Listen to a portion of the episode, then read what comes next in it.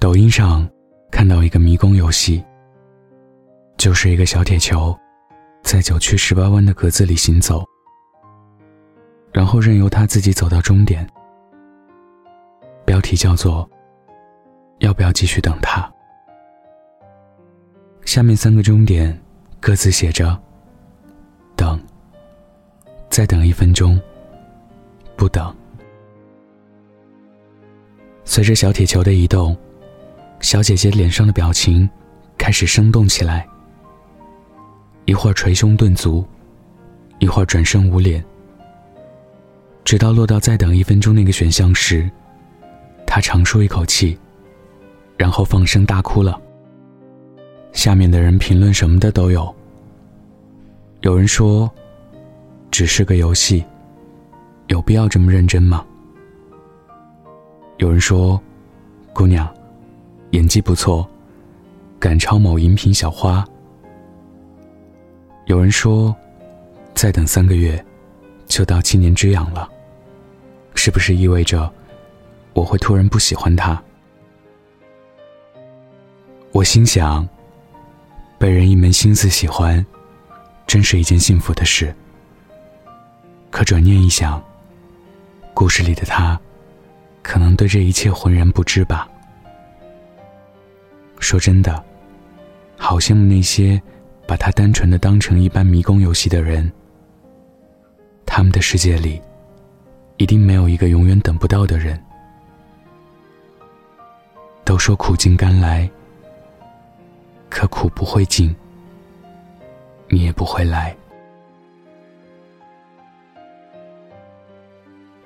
你知道吗？能积年累月，一门心思的喜欢一个人，是一件特别需要勇气的事。这意味着，你的喜欢，是你一个人的事，自始至终，都与他无关。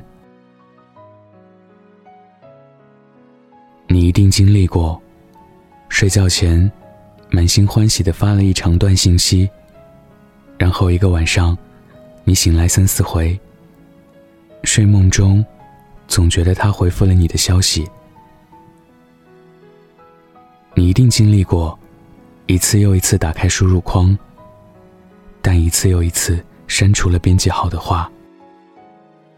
你抑制住脱口而出的情话。说了些无关紧要的话，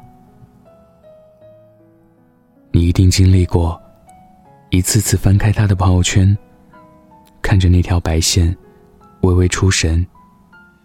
事后还不断嘀咕，微信不会有访客记录吧？也有撑不下去的时候，你选择让苍天告诉你，要不要坚持。游戏前。你像一个虔诚的基督徒，双手合十，对上帝说：“一切都听天由命吧。”可一旦不是你满意的答案，你就突然变成一个耍赖的孩子，对上帝说：“这局不算，再来一局。”直到得到你想要的答案。爱情公寓里。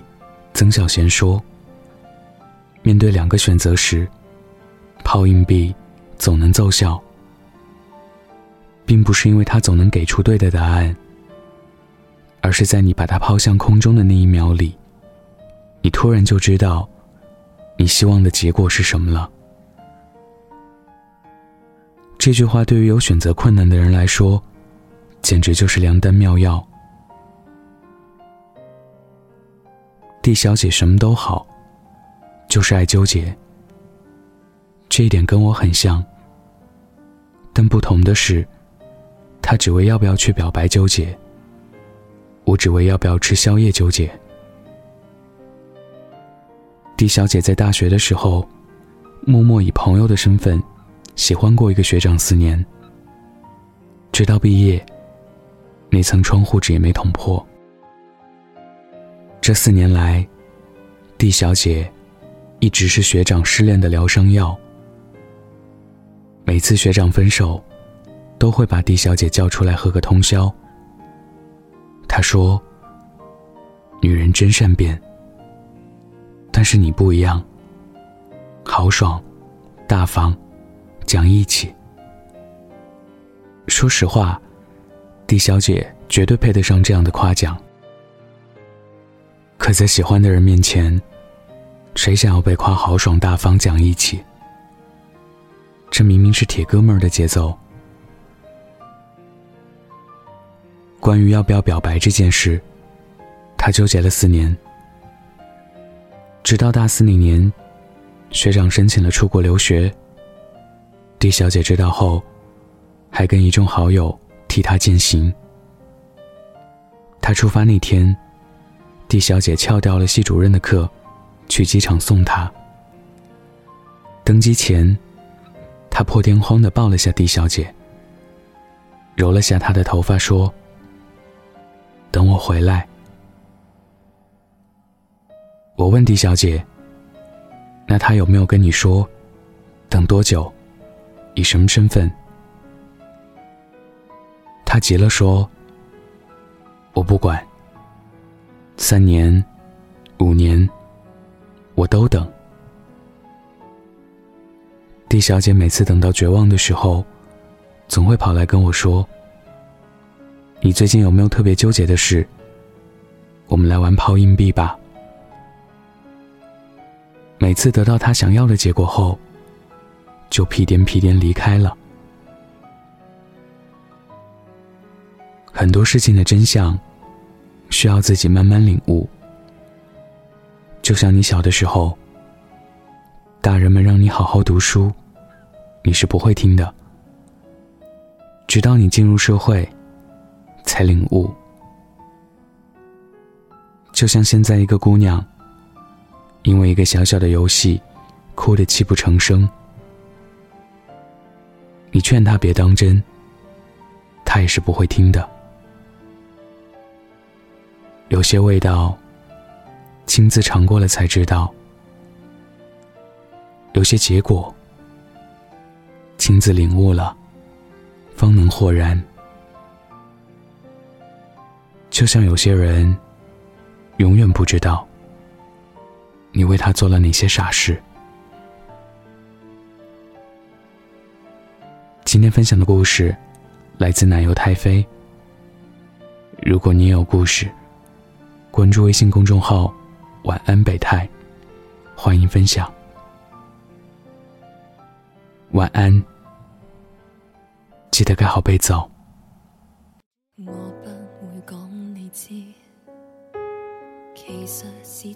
第几次和他相见，应否叫做爱遇？对他有些意思，甚至想过明晚独处。时候来了，却想起你的脸。情人该守约，我也尽我本分，没继续错下去。无论如何喝醉，无论如何空虚，归家饰演你的好情人，专心一意共你温存和热吻，看你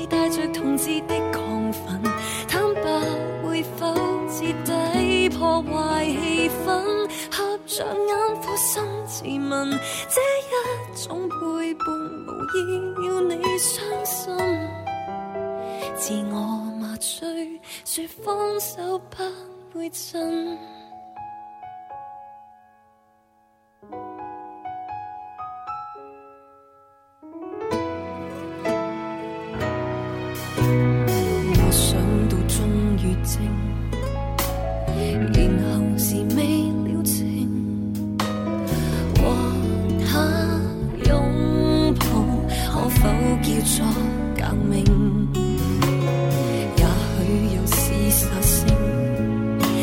此刻我要为直想到处看风。